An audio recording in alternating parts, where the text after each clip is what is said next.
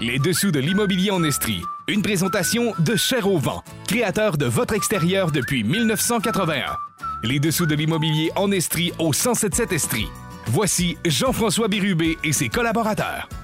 Bonne fin d'avant-midi tout le monde et bienvenue dans les dessous de l'immobilier Estrie. Aujourd'hui, je vais avoir le privilège d'accueillir M. Vincent Garwood de Club Piscine Sherbrooke, M. Jean-Sébastien Boiteau de la compagnie EXP et sans plus tarder, nous allons débuter avec M. Yannick Crack de chez Terrien Couture Jolicoeur.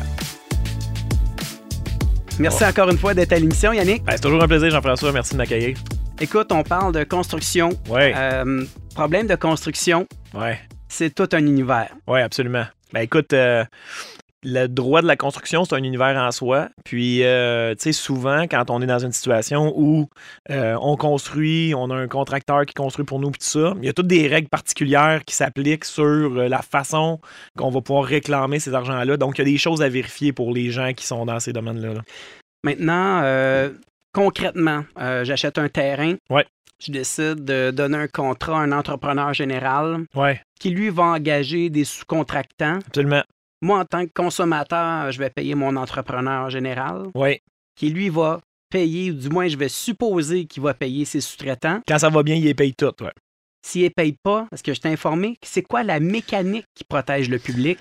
En- Dans le domaine de la construction, il y a ce qui s'appelle des hypothèques légales de construction. Je ne vous ferai pas un grand cours de droit là-dessus, mais tu sais, quand vous allez vous acheter une maison, souvent les gens vont se prendre un prêt qui va être garanti par une hypothèque. L'hypothèque, ce que ça fait, c'est que ça vient s'asseoir sur l'immeuble, s'asseoir sur la maison, Le terrain. sur le terrain ou sur, sur l'immeuble au complet. Et ça fait en sorte que la banque qui vous prête de l'argent, si jamais vous ne les payez pas, peuvent, tu sais, on entend ça, j'ai remis les clés à la banque. Là, ce que ça veut dire, c'est qu'ils ont exercé leur recours hypothécaire en termes juridiques. Ouais. Ce que ça veut dire, c'est que la banque va reprendre l'immeuble, va le vendre, puis avec l'argent qui va revenir, ou, ou va, la- va- va prendre l'argent qui va revenir de ça, puis va se payer. Une hypothèque légale de construction, c'est le même principe, sauf que la grosse différence, c'est que le propriétaire de l'immeuble n'a pas besoin d'aller signer chez le notaire pour donner une hypothèque. Ça peut arriver sur ton immeuble sans que tu lui ailles consenti. OK. Fait que ça, c'est important de comprendre cette mécanique-là. Donc, si je reviens à ton exemple de tantôt, tu te retrouves dans une situation où tu achètes un terrain, tu engages un entrepreneur, puis tu dis à l'entrepreneur, euh, fais-moi des travaux. On, on va mettre des chiffres là, pour le fun. là. Pour l'exemple. Tu payes le terrain 200 000, puis tu sais que tu as 300 000 à mettre un, pour un, un ensemble global de 500 000. Je sais pas si je suis dedans avec mes chiffres, là, mais Pour disons- une petite maison. pour une petite maison, c'est ça. Donc, on part avec ça.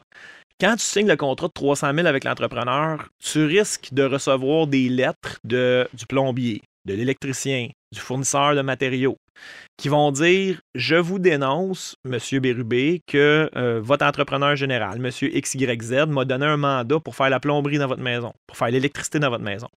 Pourquoi tu reçois ça? C'est que Ça, ça se fait de façon systématique. c'est pas systématique. C'est les sous-traitants qui décident de le faire ou pas. S'ils le font pas, est-ce qu'ils se soustraient à euh, une obligation? Ils perdent un droit. Ils perdent un droit. Ils perdent un droit, ils perdent le droit d'enregistrer une hypothèque sur ta maison éventuellement. OK. Fait que moi, si je suis l'avocat d'un sous-entrepreneur qui me demande, je devrais-tu faire des dénonciations? Je devrais-tu envoyer ces fameuses lettres-là? Je vais toujours lui répondre oui. Ça veut pas dire que tu vas enregistrer une hypothèque, ça veut pas dire que ton général te payera pas ou qu'il est pas fin. Mais tout ce que ça fait, c'est que ça te protège si éventuellement tu n'es pas payé pour une raison ou pour une autre. Ça te protège par un recours où tu vas pouvoir enregistrer une hypothèque sur la maison du client de ton entrepreneur général, puis éventuellement la vendre pour te payer. C'est la meilleure garantie que tu peux pas avoir, tu sais, sur l'immobilier, tu Ouais. le sais. Donc, et quand tu reçois ces dénonciations-là comme personne qui fait construire, ça peut être surprenant. Mais en même temps, c'est pas inquiétant parce que ce que ça dit tout simplement, c'est il a engagé euh, telle personne qui va faire ma plomberie, ça devrait coûter tant d'argent, tout ça. Si tout ça concorde, tu vas le dire à ton entrepreneur général, puis ça va finir là. OK. Là, on va un pas plus loin. Disons que tous tes sous-traitants ou une partie de tes sous-traitants ont dénoncé, tu avances dans le projet, puis à un moment donné, tu te chicanes avec ton entrepreneur général. Ouais. Ça va mal. Ça arrive jamais, ça? Ben, ben, je, je l'ai vu rarement, mais euh, ça peut arriver. Mais c'est puis des fois c'est des c'est une, une mauvaise compréhension de part et d'autre Ouais, ou, encore pire, euh, ton entrepreneur général il a plusieurs projets puis il commence à avoir de la difficulté puis il est plus capable de livrer chez vous ou éventuellement ton entrepreneur général fait faillite. Ouais. Bon, tous ces cas ces, ces cas-là, il faut que tu te prémunisses contre ça quand tu commences une construction. Fait que là, si jamais ça arrive, ce qui va se passer, c'est que probablement que les sous-traitants qui ont, qui ont envoyé des avis vont publier des hypothèques sur ta maison. Fait que là, ça se peut que tu ailles ton, toujours ton projet de 500 000, tu as un premier, une première hypothèque pour 200 000 de, la caisse populaire ou d'une banque. Euh, et là, tu as un prêt qui se fait en déboursement en fonction de où tu es rendu dans le déboursé projet. Progressif. Déboursé progressif. Et là, tu te retrouves une situation où donc la caisse ou la banque a une hypothèque, puis là, tu as le plombier qui s'enregistre une hypothèque pour dire Hey, il me doit 45 000 pour la plomberie, puis il ne m'a pas payé je veux, veux me faire payer à même la maison. Puis là, tu as l'électricien, il me doit 50 000 pour l'électricité, il m'a pas payé, je vais avoir la maison. Donc là, tu vas avoir une avalanche de procédures qui arrivent. Ce qui est important comme, euh, comme propriétaire à ce moment-là, puis dans tous les projets de construction, c'est de s'assurer que si tu donnes une pièce à ton entrepreneur général, ben que cette pièce-là va servir les bons intérêts. C'est-à-dire que si l'entrepreneur général doit une pièce au, plombier, mais ben, il va payer le plombier parce que tu veux pas que le plombier éventuellement revienne et dise Tu as payé l'entrepreneur général, mais tu vas me payer en plus en fonction de l'hypothèque que j'ai publiée. Eh boy. Fait que ce qui est important quand tu es dans une situation de, situation de construction comme ça, c'est pour ça qu'on demande les quittances, c'est qu'on va demander à l'entrepreneur général de nous dire Envoie-moi tes quittances pour démontrer que tu as bien payé le plombier, tu as bien payé, l'électricien, tout ça. Avec les quittances, ben, ça fait en sorte qu'il n'y a plus d'argent qui lui est dû, puis là, ils peuvent pas enregistrer une hypothèque. Et les quittances, elles, sont faites par un notaire, un avocat? Ou... Ça peut être fait à l'interne par l'entreprise. Ça peut être fait par un notaire s'il y a un notaire qui est dans le dossier. là, je vous parle de. C'est plutôt rare sur une maison unifamiliale que tu construis que ça se passe. Quand tu es dans un grand immeuble puis que des investissements, souvent, tu vas recevoir les dénonciations, tu vas recevoir les avis d'hypothèque. Dans du gros commercial, probablement, c'est monnaie courante. Ça, arrive, ça arrive pas mal plus souvent. Mais j'ai quand même eu des dossiers dans ma vie où euh, une entreprise, puis on, on, le sait, la faillite, c'est pas, euh, pas parce que les gens sont de mauvaise foi des fois, il y a des entreprises qui n'arrachent, c'est plus difficile, les taux d'intérêt montent, il faut qu'ils fassent le paiement. S'ils se placent sous la protection de la faillite, ça m'est déjà arrivé d'avoir des dossiers où euh, tu as un entrepreneur général qui a fait faillite, puis là, tous les entrepreneurs spécialisés, donc les sous-entrepreneurs, eux autres, veulent être payés, puis là, ben, il y a des gens qui sont propriétaires de ces maisons-là qui sont aux prises avec ça. Ça fait tout un dossier à, débroussailler. Ça se fait, ça se règle, mais c'est important d'être attentif à ces éléments-là quand autant quand tu es un entrepreneur qu'un entrepreneur euh, spécialisé que le propriétaire pour t'assurer que tu te prémunissent contre ces situations-là. Maintenant, quelqu'un qui voudrait faire une autoconstruction, est-ce que c'est le même processus aussi? C'est le même processus parce que dans les faits, l'autoconstruction, tout ce qu'il va faire, c'est qu'il va donner ses contrats lui-même. Puis le principe de la dénonciation dont je vous parlais tantôt, euh, il, est nécessaire que le sous-entrepreneur fasse une dénonciation parce qu'il n'a pas signé de contrat directement avec le propriétaire. Tandis que quand tu es propriétaire puis tu donnes un contrat à un plombier, ben, le plombier n'a même pas besoin de te dénoncer. Tu le sais que tu as le contrat avec le plombier. Fait que le plombier va avoir droit d'enregistrer une hypothèque sur ta maison si tu ne le payes pas. Donc, c'est, les mêmes le même processus. En fait, je serais curieux de savoir parmi les auditeurs qui est le plus intéressé par cette chronique-là? Est-ce que c'est le consommateur ou le sous-traitant? Ouais. Parce que les sous-traitants doivent se protéger là-dedans ah, aussi, parce qu'en réalité, euh, dans le passé, on a déjà eu des faillites là, causées, en fait, des, réelles victimes, en fait, de, de, de cette mal, malfaçon-là, qu'on ah, pourrait dire. Absolument. Puis là, tu sais, je parle justement même pas de situation où la, la construction se met à mal aller, puis tu se mets à trouver des situations que tu n'étais pas supposé. C'est vraiment juste des, des, termes de paiement qui sont pas respectés. Puis surtout dans, un, dans une situation comme on est actuellement là, où l'économie est un peu plus fragile. Est-ce que vous le voyez? Il y a une recrudescence des ah faillites, une recrudescence des entreprises qui ont un peu plus de misère. Euh, il faut être plus vigilant, tu sais. Puis euh, on donne la formation, nous autres, aux entrepreneurs en leur disant, mais c'est quoi les signes avant-coureurs quand tu as une créance qui a de l'air de se payer plus, moins rapidement, comment tu peux l'organiser. Donc, quand tu es l'auditeur, tes auditeurs qui peuvent être des propriétaires fonciers, eux autres, ils vont être préoccupés par ça, mais tu as raison que le sous-entrepreneur qui dit moi, j'ai un de mes entrepreneurs général, d'habitude, il me paye à toutes les semaines, ça fait trois semaines j'ai pas eu de paiement. Peut-être bien qu'ils vont se poser des questions, puis c'est peut-être là qu'il faut qu'ils réagissent. Puis si on peut envoyer le dénonciation, je sais pas s'ils l'écoutent, mais peut-être que lundi, on va avoir une coupe de dénonciations qui vont rentrer. Parce qu'en réalité, ce qu'on voit, on est quand même dans une situation où il y a beaucoup de gens qui se sont lancés en affaires dans la période pandémique, où on était dans un boom économique incroyable. Aujourd'hui, le marché euh, se passe très bien, euh, même, même que le marché est supérieur à ce qu'on a connu avant la fameuse pandémie. Mais il y a des ajustements, il y a des jeunes entreprises sans expérience, euh, des jeunes acheteurs aussi sans expérience qui se disent ben moi je trouve que le marché de la maison usagée est trop élevé.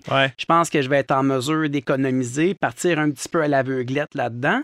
Donc, probablement qu'il va y avoir des gens qui vont devoir faire leur devoir puis s'assurer de suivre les dossiers. En tout cas, c'est le conseil Ouais. qu'on donne. Ah, absolument. Parce que, tu sais, quand tu es dans cette situation-là, que l'économie soit bonne ou qu'elle soit moins bonne, peu importe, quand, euh, quand tu t'en vas à l'aveuglette puis tu te protèges pas, c'est là souvent que ça risque de mal tourner. Dans une situation où le contexte est un petit peu plus difficile, c'est souvent important de s'assurer que tu as couvert tous les angles. Quand- ce qu'on est en train de parler là, c'est une facette du droit de la construction. Parce que, tu sais, un entrepreneur qui n'est pas payé peut décider de ne pas prendre son hypothèque légale. Ouais. Tout simplement envoyer une mise en demeure puis poursuivre son, son client en disant Ouais. Tu me dois de l'argent. Puis si le client n'est pas satisfait parce que euh, il- ça n'a pas été construit comme il voulait, il y a eu des dépassements de coûts par rapport au budget qui avait été fait, il peut contester, puis ça fait des dossiers qui se rendent à la cour.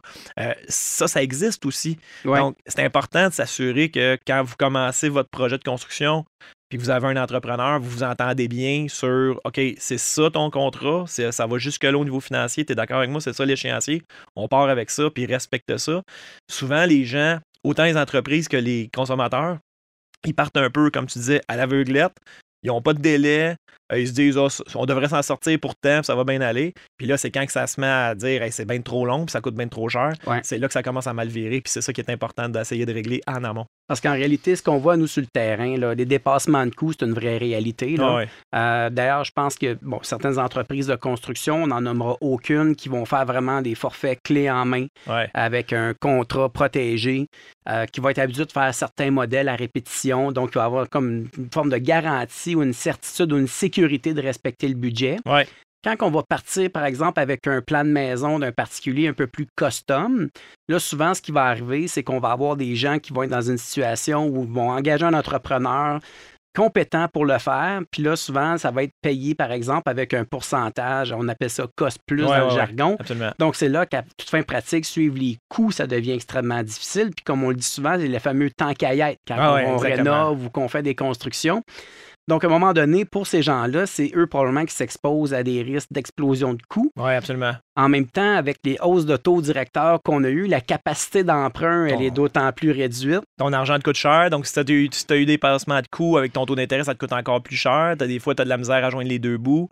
Puis, ce que je constate dans ces dossiers-là, c'est souvent. Puis, tu sais, c'est- c'est pas plus facile d'un côté que de l'autre, dans le sens où l'entrepreneur qui fait beaucoup de psychologie avec son client puis qui explique écoute, je suis d'accord, ça serait beau cette céramique-là. Moi, ce que je t'ai coté, c'est une céramique qui est, mettons, 2 piastres de moins le pied carré ou 3 piastres de moins le pied carré. On peut y aller avec ça, mais ça va coûter plus cher. Puis si ces discussions-là sont pas faites en amont, puis que l'entrepreneur fait juste dire OK, c'est correct, on va t'installer un céramique que tu veux, mais tu as un dépassement de coût de 20-30 000 piastres pour le plancher à la fin parce que tu as des grandes surfaces, bien, l'entrepreneur va être malheureux parce que là, il va avoir de la difficulté à se faire payer. Le client va être malheureux parce qu'il va dire ben moi, je m'étais attendu que ça coûte X, ça coûte X. Fait que c'est là que des fois, c'est pas plus facile d'un bord que de l'autre. La meilleure situation, c'est vraiment la communication, c'est de s'assurer qu'on se comprend bien, s'assurer que ça soit bien écrit. Puis après ça, il y a toujours des cas où tu as des gens qui sont de mauvaise foi aussi. Malheureusement, encore, il y a des entrepreneurs qui sont de mauvaise foi, mais il y a des clients, des fois, qui sont difficiles à gérer. Fait que c'est important de vraiment bien s'encadrer, bien communiquer, essayer d'écrire ce qu'on peut pour que ça soit, qu'il y ait une clarté entre nous. Puis après ça, les litiges sont plus, euh, sont moins fréquents, disons. Là. Sujet plus délicat. Est-ce que c'est moi ou l'entrepreneur général actuellement au Québec a une responsabilité quasi, quasi illimitée? ou- Ouais. la- C'est incroyable la loi Ah, actuellement, la, pression sur eux. Hein? Moi, je, on en représente beaucoup d'entrepreneurs au bureau, puis je te dirais que c'est une business qui est très difficile. Ça peut, Ouais. être, ça peut être très lucratif, on s'entend, mais c'est une business qui est très difficile. Ils sont toujours entre le client et les sous-traitants. Ouais. Euh, c'est eux autres qui prennent toutes les responsabilités, les responsabilités statutaires. Ils ont des responsabilités de CNE, SST, là, la santé et sécurité des employés sur les chantiers, tout ça, immense. Euh, Puis c'est rare que les chantiers se passent exactement comme tu veux. Tu as toujours une situation qui va arriver pendant la construction que tu t'attendais pas.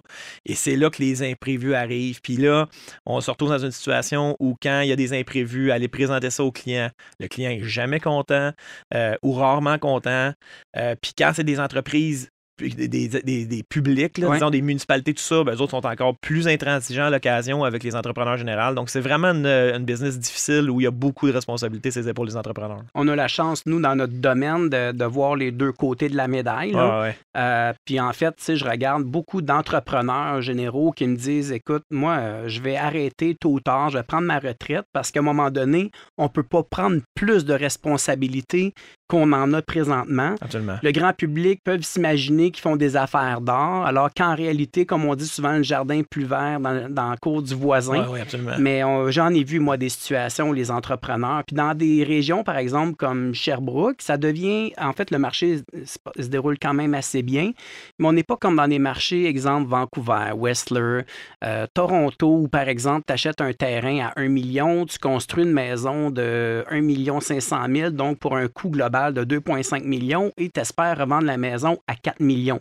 Ici, actuellement, là, à Sherbrooke, on, se bat, en fait, pour être capable de vendre au coût de construction. Ah donc, souvent, les marges de profit, là, on ne parle pas des marges de profit euh, pendant la pandémie. Mais actuellement, ce qu'on voit, c'est des marges de profit plus que raisonnables avec toutes les garanties maison neuve exigées par le consommateur. à un moment donné, il y a, puis il y a toute la responsabilité dans les cinq années qui suivent ah aussi. oui, absolument. Non, non, c'est les entrepreneurs sont. Puis, puis souvent, les entrepreneurs, en tout cas ceux que je connais puis que tu connais aussi, c'est des gens de cœur, c'est des gens qui veulent que la business continue, puis c'est des gens qui participent des projets, là, ils s'investissent dans les projets des clients, puis les clients les apprécient pour ça. C'est du monde qui veulent vraiment développer. Euh, quelque chose d'intéressant comme relationnel et tout ça, mais ils ont toute la responsabilité qui vient avec ça. Puis, puis c'est, difficile d'encadrer cette responsabilité-là dans le régime réglementaire du Québec actuel. Je pense qu'il y a comme, à un moment donné, un retour du balancier qui va se faire. On devrait se resituer dans une place où l'entrepreneur va avoir ses responsabilités, mais il n'y aura pas les responsabilités de l'ensemble. Mais actuellement, je te dirais qu'on est un peu à un extrême où ça va être difficile. Puis, malheureusement, euh, on a besoin de construire au Québec actuellement. exact. Il y a des programmes pour mettre des jeunes euh, dans les écoles de, pour apprendre les métiers de la construction et tout ça. Mais à la base, pour que tu puisses donner de l'emploi à ces gens-là, ça te prend des entrepreneurs généraux. Ça te prend des, sous-traitants. il faut que ces gens-là aient des belles business qui soient capables d'absorber ces gens-là puis d'absorber ce qu'ils ont à faire. Fait que je pense qu'il y a vraiment une prise de conscience générale à faire en disant euh, c'est correct, là. On, ils font pas pitié non plus, on s'entend, mais c'est correct. Ils, ont, ils ont des responsabilités, mais donneurs il ne faut pas leur en donner plus qu'ils en ont. Mais ils ont en fait il y a un coût de lié à cette fameuse sécurité-là qu'ils doivent offrir aux consommateurs. Absolument, absolument. Alors c'est là que le débat devient intéressant. Oui, ça devient super intéressant. Puis quand tu parles de coûts, c'est que je pense aussi qu'on sous-estime à l'occasion les coûts de construction puis les coûts inhérents à la construction. Euh, que, tu sois le, que tu sois un entrepreneur ou que tu sois un, un consommateur, c'est important de comprendre c'est quoi l'ensemble, justement, des responsabilités, tout ça. C'est pas, pas aussi facile que de dire il va poser 4 2 par 4 puis 8 boîtes de clous, donc ça devrait coûter le prix de 4 2 par 4, 8 boîtes de clous, puis le gars qui a passé deux heures à le faire, il y a beaucoup d'autres responsabilités qui amènent des coûts, puis ça fait partie des coûts inhérents à la construction. Merci beaucoup. Euh, Yannick Crac, avocat associé chez euh, TCJ. Merci. Merci, Jean-François, toujours un plaisir. Espérons qu'on aura la chance d'avoir une prochaine chronique avec ah, toi. J'espère, j'espère. bonne journée. Bye, à bientôt. Merci. Vous écoutez les dessous de l'immobilier Estrie avec Jean-François Bérubé. Aujourd'hui, j'ai la chance d'avoir Vincent Garwood comme invité à l'émission de chez Club Piscine à Sherbrooke. Merci Vincent d'avoir accepté l'invitation. Merci de l'invitation. Écoute, on a souvent des questions de la part de nos clients. Euh, c'est-tu intéressant, c'est-tu payant de faire installer une piscine creusée, une piscine hors terre? Quelle est la valeur d'un spa? Je vais faire une belle cour arrière, est-ce que je dois mettre euh, de l'ameublement haut de gamme? Ça doit être des questions qui vous reviennent régulièrement en magasin, j'imagine. Hein? Oui, définitivement. la cour extérieure maintenant est vraiment un prolongement de la, maison à l'intérieur. C'est sûr que si tu as tous des matériaux nobles dans une maison, tu es dans l'autre gamme partout, mais l'extérieur ne suit pas, ben, autant dans une transaction qu'à l'œil quand tu as des invités, ben, il y a une certaine chose qui clash un peu. Ça prend une continuité. Définitivement. On prend l'exemple euh, des grands îlots dans les cuisines intérieures qui sont vraiment tendance. Dorénavant, on a de plus en plus de cuisines extérieures. Je pense que vous avez vu bondir aussi la demande là-dessus. Oui, parce que un peu comme c'est une place d'attroupement maintenant dans une cuisine, contrairement au salon, bien, ça fait la même chose qu'en cuisine. Tu es proche de tes invités, tu peux avoir des, comptoirs, euh, le monde mange là. ça fait en sorte que tu es tout le temps proche des gens au lieu d'avoir deux sections différentes. Ça peut se rattacher à la ça peut se rattacher au gazebo, au spa. Il y a vraiment des espaces de vie qui sont, euh, sont vraiment intéressants là, pour l'extérieur. En fait, euh, souvent, les gens me posent la question euh, si je décide de faire creuser une piscine puis de conserver la maison pendant deux, trois ans, est-ce que je fais un bon investissement? Et là, la question que j'aurais à te poser, on pourrait décortiquer cette question-là, c'est c'est quoi les délais, par exemple, en date d'aujourd'hui, si on souhaitait avoir une piscine creusée, un délai approximatif pour l'été 2024? Ben, les délais, c'est. Nous, il nous reste quand même des très, très bonnes dates là, pour cette année. on, est en début de saison là encore en termes de délai. Euh, par contre, ça dépend toujours l'ampleur d'un projet extérieur. Moi, je rentre, euh, j'ai une pelle qui creuse un trou, qui met une, piscine, qui ferme la piscine. Il n'y a pas beaucoup de choses qui sont à planifier outre au niveau là, du, certificat de localisation. Ça ouais. qu'on est dans des bonnes places, des marges latérales. Par contre, euh, quelqu'un qui va avoir un aménagement complet avec un architecte paysagiste, avec du pavé, qui setup vraiment complet et d'ampleur, il ben, faut penser aussi que ces spécialistes-là, ils ont un délai, puis tu ne veux pas nécessairement être sur la terre tout l'été. Ouais. là, on va essayer de se coordonner pour que tous les corps de métier là, travaillent en même temps, que la date soit bonne. Ça peut devenir un gros chantier. Définitivement. tu l'as vu un peu chez toi, là, il y a beaucoup de gens qui embarquent, ben, c'est pour ça que nous, on, choisit, on a aussi de choisir les, jobs, si on veut, qu'on fait. C'est sûr qu'on est habitué d'avoir des projets de cette ampleur-là. Ça fait en sorte que ça, ça roule un peu plus smooth. Euh, dépendant, en pandémie, c'était peut-être un peu plus lent. Plus difficile dans tous les domaines, mais en ce moment, là, quand ça part, ça va, euh, ça va super bien. Moi, je vais me permettre de donner quelques petits conseils à nos auditeurs parce que souvent, ce qu'on voit, c'est euh, des piscines creusées qui vont empiéter la totalité du terrain. Donc là, à l'occasion, ce que ça peut faire, ça peut causer en fait une perte de jouissance du terrain pour les enfants. Donc, ça peut donner un élément négatif pour une jeune famille qui veut avoir une cour arrière si la piscine, elle est réellement, elle occupe la totalité du terrain. Euh, on a aussi les fameuses piscines hors terre. Piscines hors terre, on en voit de plus en plus. La piscine de bois semi-creusée, c'est des, des, produits qui existent encore. Oui, c'est des produits qui existent beaucoup. Nous, je te dirais que la tendance est moins présente. La raison, c'est que le bois a toujours un entretien qui peut C'est ça. Hein, même chose qu'un patio de bois, ben, on est beaucoup plus en composite maintenant. C'est ce qui donne la réalité maintenant que le bois. Oui, il y a une portion, mais euh, c'est quand même infime. C'est petit, là.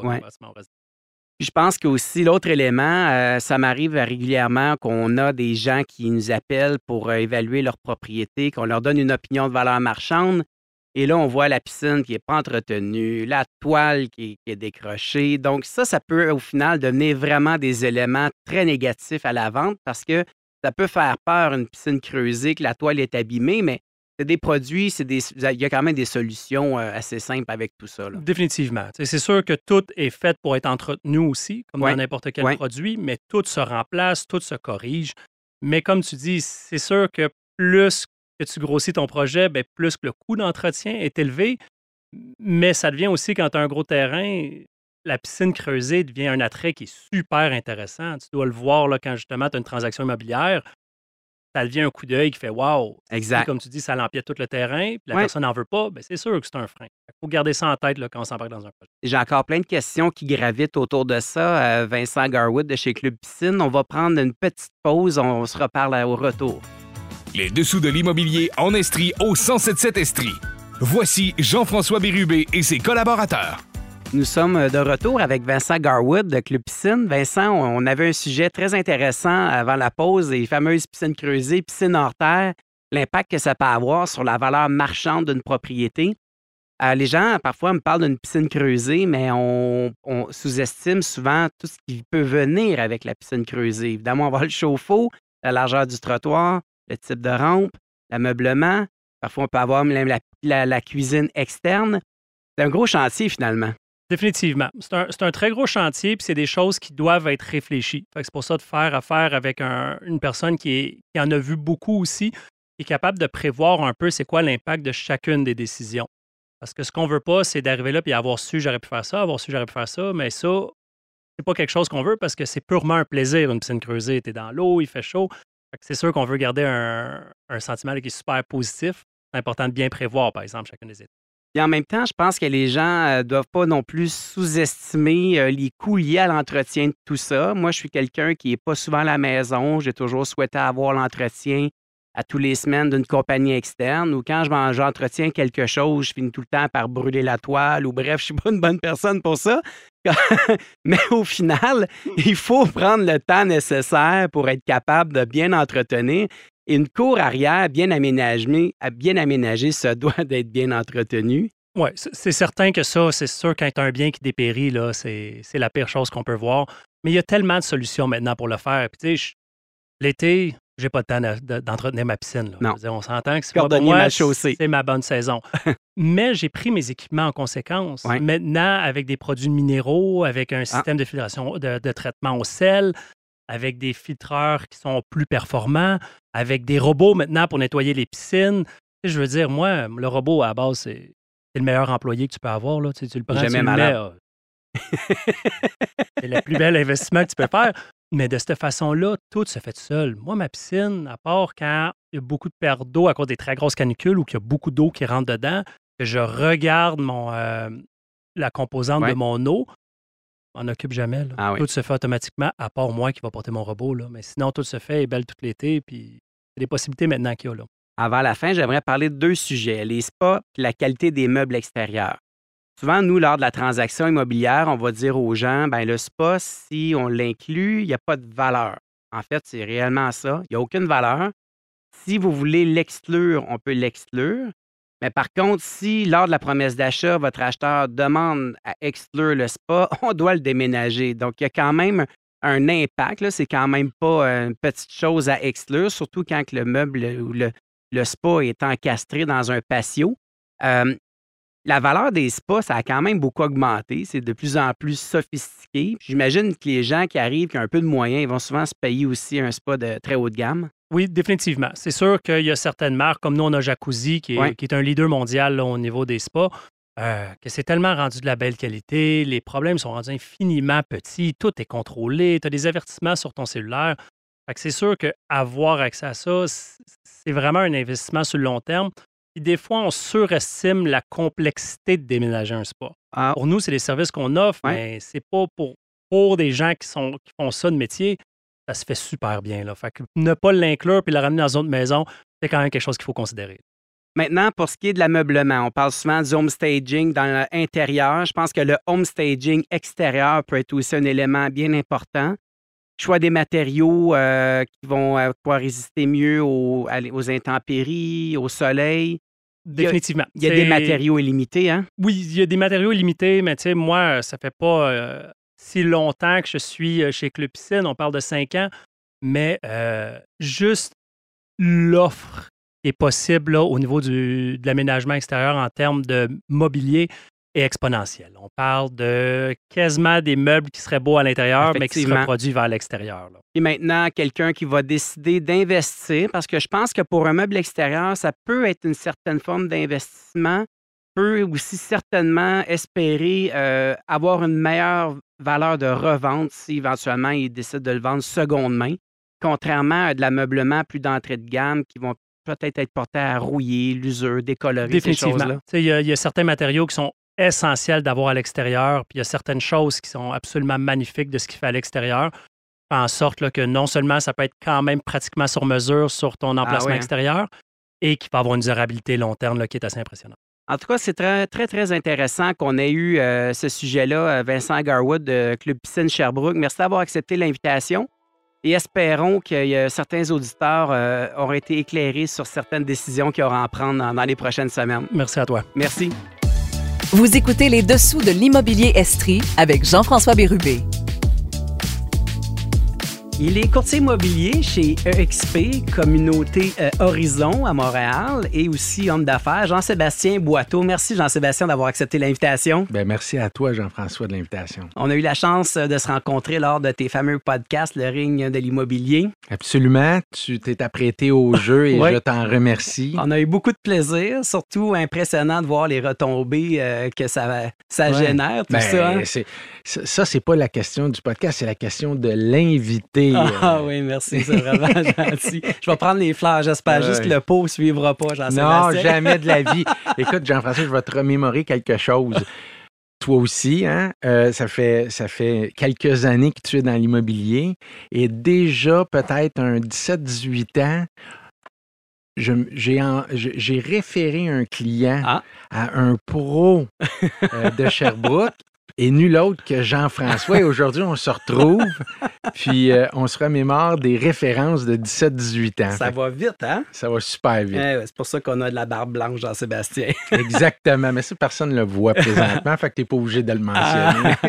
Jean-Sébastien, on parle beaucoup de courtage, mais tu es aussi un homme d'affaires. Je pense que tu as fait quand même des investissements dans le passé, dans l'immeuble locatif et tout ça. Tu as parti ça de zéro? Euh, oui, Oui. j'ai j'ai parti ça de zéro. Euh, moi, je viens d'une famille, justement, euh, mon père qui était dans, dans les communications, ma mère qui était, dans le temps, on disait agent immobilier. Agent immobilier, ouais. Donc, aujourd'hui, on dit courtier immobilier. Puis, puis pas du côté entrepreneur. Mais ça m'a toujours euh, chatouillé quand j'étais jeune de dire, ben, j'aimerais ça construire des choses ou construire un parc immobilier ou construire une entreprise. Ou... Puis, euh, puis de fil en aiguille, étant dans l'immobilier, là, pour, pour faire une histoire courte, parce que c'était quand même pas du jour au lendemain, Ouais. j'ai, euh, j'ai- je, je me suis associé avec euh, mon ami qui est avocat. Mhm. Euh, puis on a décidé de, de, de- de, par notre réseau, Mhm. de regarder comment est-ce qu'on pouvait investir dans l'immobilier, puis en parallèle, euh, travailler du financement. Que, euh, En quelle année, ça, Jean-Sébastien? euh, il y a peut-être déjà 14 ans. OK, quand même. Euh, puis, euh, le but de faire du financement, euh, c'était parce que il y, a- il y a beaucoup de domaines dans le financement. Tu sais, faire du financement, nous autres, on voulait euh, faire du financement pour des gens qui étaient dans l'option B. Ouais. Euh, Paul, qui est, euh, qui, qui- qui est mon partenaire encore aujourd'hui dans, dans cette compagnie-là, a un réseau pour, pour, euh, avec les banques. Et moi, j'avais un- aussi un réseau avec les banques à cause de l'immobilier. Ouais. Puis on s'est mis à, à- à- à- même à financer un jeune qui, qui faisait de l'investissement immobilier puis qui allait chercher du financement extérieur euh, par des investisseurs.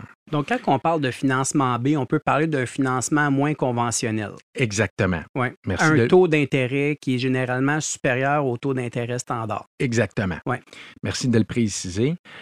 Euh, puis quand on, on- on- on- on regardait comment ça fonctionnait, à quelque part, on a, on a comme OK, on a trouvé une avenue qui était intéressante, puis on s'est dit par rapport à nos, euh, à nos contacts, tu sais, Jean-François, je suis certain, moi, que tu as, beaucoup dans ton entourage qui, euh, qui vont te dire, Jean-François, j'aimerais ça faire l'investissement immobilier, si tu intéressé. euh. puis, puis à l'époque, ben, on voulait faire des investissements, mais des gros investissements, parce qu'on on réalisait que que ça soit un 5 logements ou que ça soit un 50 logements, si ta structure est bien faite, ton taux horaire va être beaucoup Ah ouais, mieux dans le 50. multiplié. Ben oui. Oui, Ben exact. oui.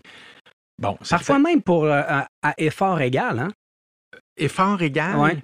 Puis je vais me permettre, je vais peut-être avoir des gens qui vont me challenger, mais Ouais. peut-être encore moins quand Ouais. c'est 50 parce Ouais. que faut comprendre que quand c'est un 50, un 100, un 150 logements, tu as une équipe de gestion qui est là, tu as une équipe qui gère tout ça, tandis qu'un 5 logements, mais là, c'est. Faut que tu gères toi-même. Puis c'est correct, parce qu'au départ, faut, faut, faut. Puis, puis je me souviens, euh, tu sais, là, j'ai sauté l'étape, mais, mais j'ai investi à l'époque euh, pour les gens de la rive nord, euh, le Faubourg Boisbriand, c'était la, la- la Mhm. GM. Oui. Puis quand j'ai appris que la GM allait cesser puis qu'elle allait avoir un.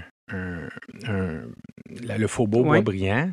Un développement. un développement, merci, un développement immobilier et euh, des centres d'achat. Tout ça, je me suis dit, ça va générer beaucoup d'activités. Donc, je vais investir dans un, un parc immobilier, mais des triplex dans Ouais. ce secteur-là.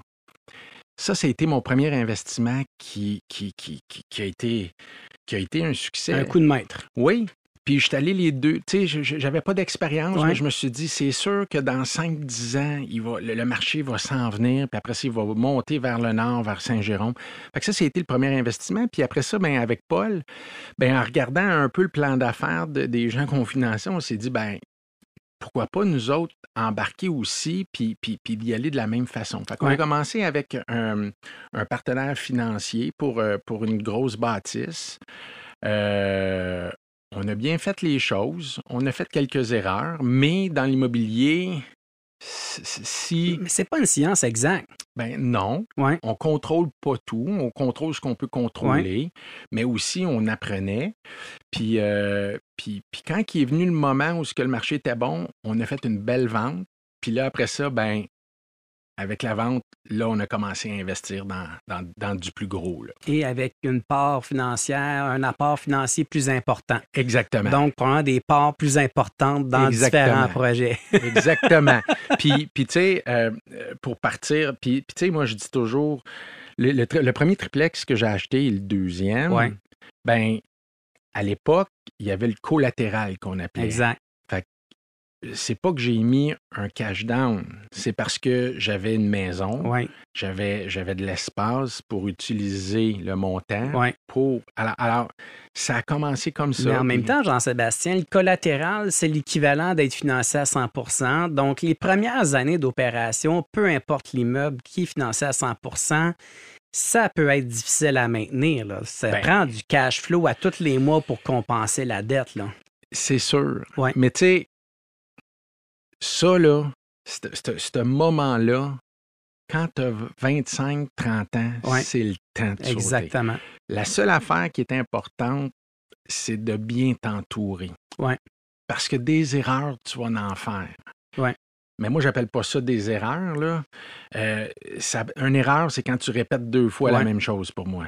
Mais, mais si tu as quelqu'un, puis c'est pareil comme dans, dans- dans l'immobilier, euh, Jean-François, un courtier qui rentre dans l'immobilier puis qui me dit qu'est-ce que je devrais faire en premier, ben tu devrais te coller sur une équipe. Exact. une équipe Bérubé à Sherbrooke, va les voir, tu vas avoir de l'expertise, tu vas prendre un an, tu, tu vas, tu vas prendre Tu 10 ans. apprends des an. erreurs des autres. Ben oui. Ouais. En même temps, on parle, euh, moi je pense que la plus grande erreur qu'on peut voir, beaucoup de séminaires hein, qui existent, là, euh, des investisseurs qui ont bien réussi, puis je pense que c'est important de s'informer, de se former, d'apprendre. Mais la plus grosse erreur que les gens font, c'est qu'ils ne bougent pas. Ils attendent d'être prêts, puis d'être prêts, puis d'être prêts. Mais à un moment donné, il faut que tu te commettes. Tellement. Tu me donnes l'exemple des jeunes courtiers qui démarrent. Moi, ils sont prêts. Là, ils ont des, là j'ai- je ne fais pas rien parce que je n'ai pas mes cartes d'affaires. Mon site web n'est pas prêt. Arrête d'attendre. Va frapper au pas. Prends le téléphone. Fais des portes ouvertes. faut se mettre dans l'action. Parce qu'à un moment donné, juste de réfléchir, là, on se ramasse cinq ans plus tard là, à la même case. Parce qu'au final, Jean-Sébastien, moi, je me souviens, là, euh, dans, en Estrie, à Sherbrooke, là, des, des 24 logements, là, on vendait ça 275 000 OK? Personne n'en voulait. Aujourd'hui? Aujourd'hui, ça vaut 2,5 millions, 3 millions. OK? Mais en même temps, les ratios étaient les mêmes. Donc, c'était aussi difficile dans ces années-là de rentabiliser les immeubles que ça l'est aujourd'hui. C'est juste la virgule, en fait, qu'on a tassée. Puis les jeunes s'imaginent que c'est plus le temps d'investir parce que dans ce temps-là, les immeubles se donnaient. Mais je pense que, puis j'ai des bonnes raisons de croire qu'avec un taux directeur de 5% qui, à mon sens, à moi, est tout à fait logique, comparativement à ce que les gens avaient fin 2000, qu'on disait qu'un taux normal était de 10 à 11% ça, les gens l'oublient. À un moment donné, il faut juste plonger avec les paramètres. Je ne dis pas d'acheter à l'aveuglette, mais il faut se mouiller à un moment donné. Tu le dis, puis, puis tu l'as vécu Ouais. directement, indirectement. Euh, les gens t'entendent souvent poser des questions dans, dans- dans l'émission. Mais moi, c'est tout à l'honneur des, des auditeurs d'entendre tes premiers débuts dans l'immobilier. Parce que quand tu es rentré, il est arrivé une situation malheureuse, mais comme ADN d'entrepreneur, tu t'es roulé les manches, tu as foncé, Ouais. Tu as, vécu des moments difficiles, en fait, d'équilibre, Exact. puis de pression, mais tu as sauté dans le bain. Exact. Puis je pense que c'est ce qui fait qui tu es aujourd'hui, puis où est-ce que tu es rendu. Mais j'en connais pas d'entrepreneurs qui n'ont pas vécu ça difficile en partant. Euh, même j'ai des, des amis, moi, qui ont euh, eu la chance d'avoir un père très fortuné avant eux. Puis les, les jeunes héritiers qui ont bien réussi vivent des difficultés peut-être même plus compliquées que pour ceux, en fait, qui partent à zéro. C'est un sport extrême, mais on carbure à ça, hein? Tellement. C'est, des fois, euh, ma conjointe a dit Pourquoi encore un projet On avait la paix. Oui, c'est ça. Ben, parce que j'ai, besoin de ça. Ça me fait. Tu sais, à un moment donné, il va falloir que j'arrête, mais ça- ça- je, je carbure. Pourquoi C'est l'adrénaline. Ouais. Euh, pourquoi arrêter? Euh, là, je veux pas parler comme, comme euh, plus vieux que mon âge, mais, mais honnêtement, je pense que à, à 30-40 ans, tu es moins conscient. Ouais. ça peut jouer contre toi, mais ça peut jouer avec toi aussi. Ouais. Quand tu arrives fin quarantaine, cinquantaine, tu es conscient. Donc, la pression, tu, tu, tu, tu la gères bien comme entrepreneur, mais moins qu'à 40 ans. 40 ans, tu n'es pas conscient de, de, de- de toute l'ampleur que tu peux, tu peux avoir. Donc, peut-être parce que je sens que plus je vais vieillir, plus la pression, euh, je vais moins bien la gérer. gérer. C'est Ouais. quoi la notion de retraite pour toi? Euh, euh, faudrait pas que ma conjointe entende ça, mais une, une retraite pour moi, c'est. Tu sais, aujourd'hui, euh, Jean-François, moi, là, j'ai hâte de me lever. Ouais. Dormir, euh, ça me tape ses nerfs parce que j'ai hâte de me lever, j'ai hâte de faire ce que j'ai à faire. Puis, puis tu sais, la retraite, c'est ça pour moi. C'est d'être rendu à un moment de ta vie où ce que tu fais, ben, tu es heureux de le faire. Ouais, tu pas par obligation. Exactement. Quand, quand tu commences ta carrière, tu as des sacrifices à faire, tu as, des choses à. à tu n'as pas les- peut-être les reins plus solides que quand tu arrives dans la quarantaine ou la cinquantaine, mais, mais tout de même, vis ta passion, même si tu as des sacrifices à faire, là, ça, c'est- c'est c'est la règle numéro un. C'est clair. Puis on parle de sacrifice, mais en même temps, c'est avec du recul qu'on sent qu'on a fait des sacrifices. Mais quand on est dedans, on voit pas toujours ça comme un sacrifice ou comme une. On se sent pas pénalisé. Au contraire, hein. on est stimulé par le challenge, l'adrénaline. Et c'est là qu'à un moment donné, le corps suit un Ah petit ouais, peu moins. C'est ça, exactement.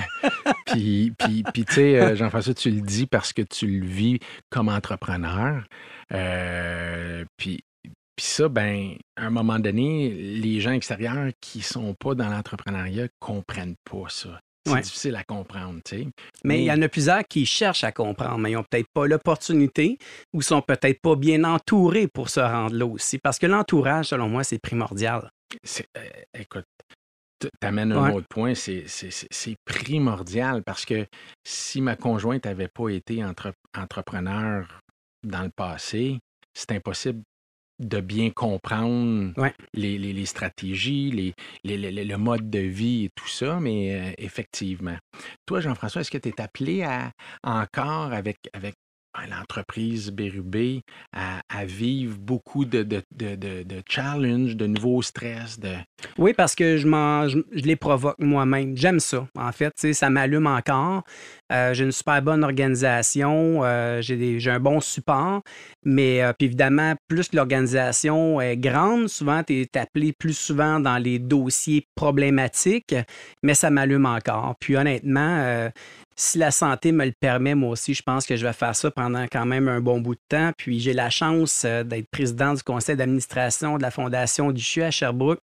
Et puis, euh, en fait, euh, les gens me disent c'était bon de donner du temps comme ça, mais au final, c'est très ingrat dans le sens que je suis dans une situation où c'est moi qui profite de rencontrer tellement de gens d'affaires impliqués.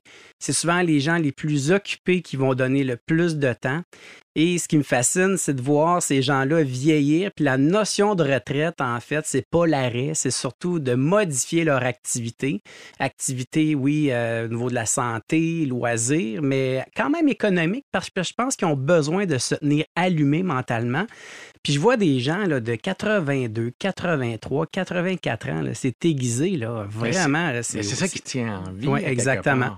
Puis est-ce que tu réussis à travers tous ces, ces, ces, ces, ces- ces mandats-là, Ouais. ton entreprise, d'avoir une meilleure qualité de vie? Ben, en fait, je choisis ce que j'ai le goût de faire. Donc, au final, oui, ma qualité de vie, elle, elle est parfaite. Je ne dis pas qu'il n'y a pas des périodes où c'est la, la fatigue finit par nous rattraper, mais un peu comme tout le monde. Mais euh, en fait, j'ai toujours dit qu'on fait partie des chanceux. Donc, euh, quand on est choyé, gâté comme ça, je pense que c'est important de redonner. Puis c'est un peu l'exemple que je voulais donner à mes enfants aussi. Puis c'est toujours ça un peu, hein, on veut Ouais, ouais. laisser une forme d'héritage. Exact. Jean-Sébastien, euh, vraiment, vraiment intéressant de découvrir le côté humain euh, du personnage.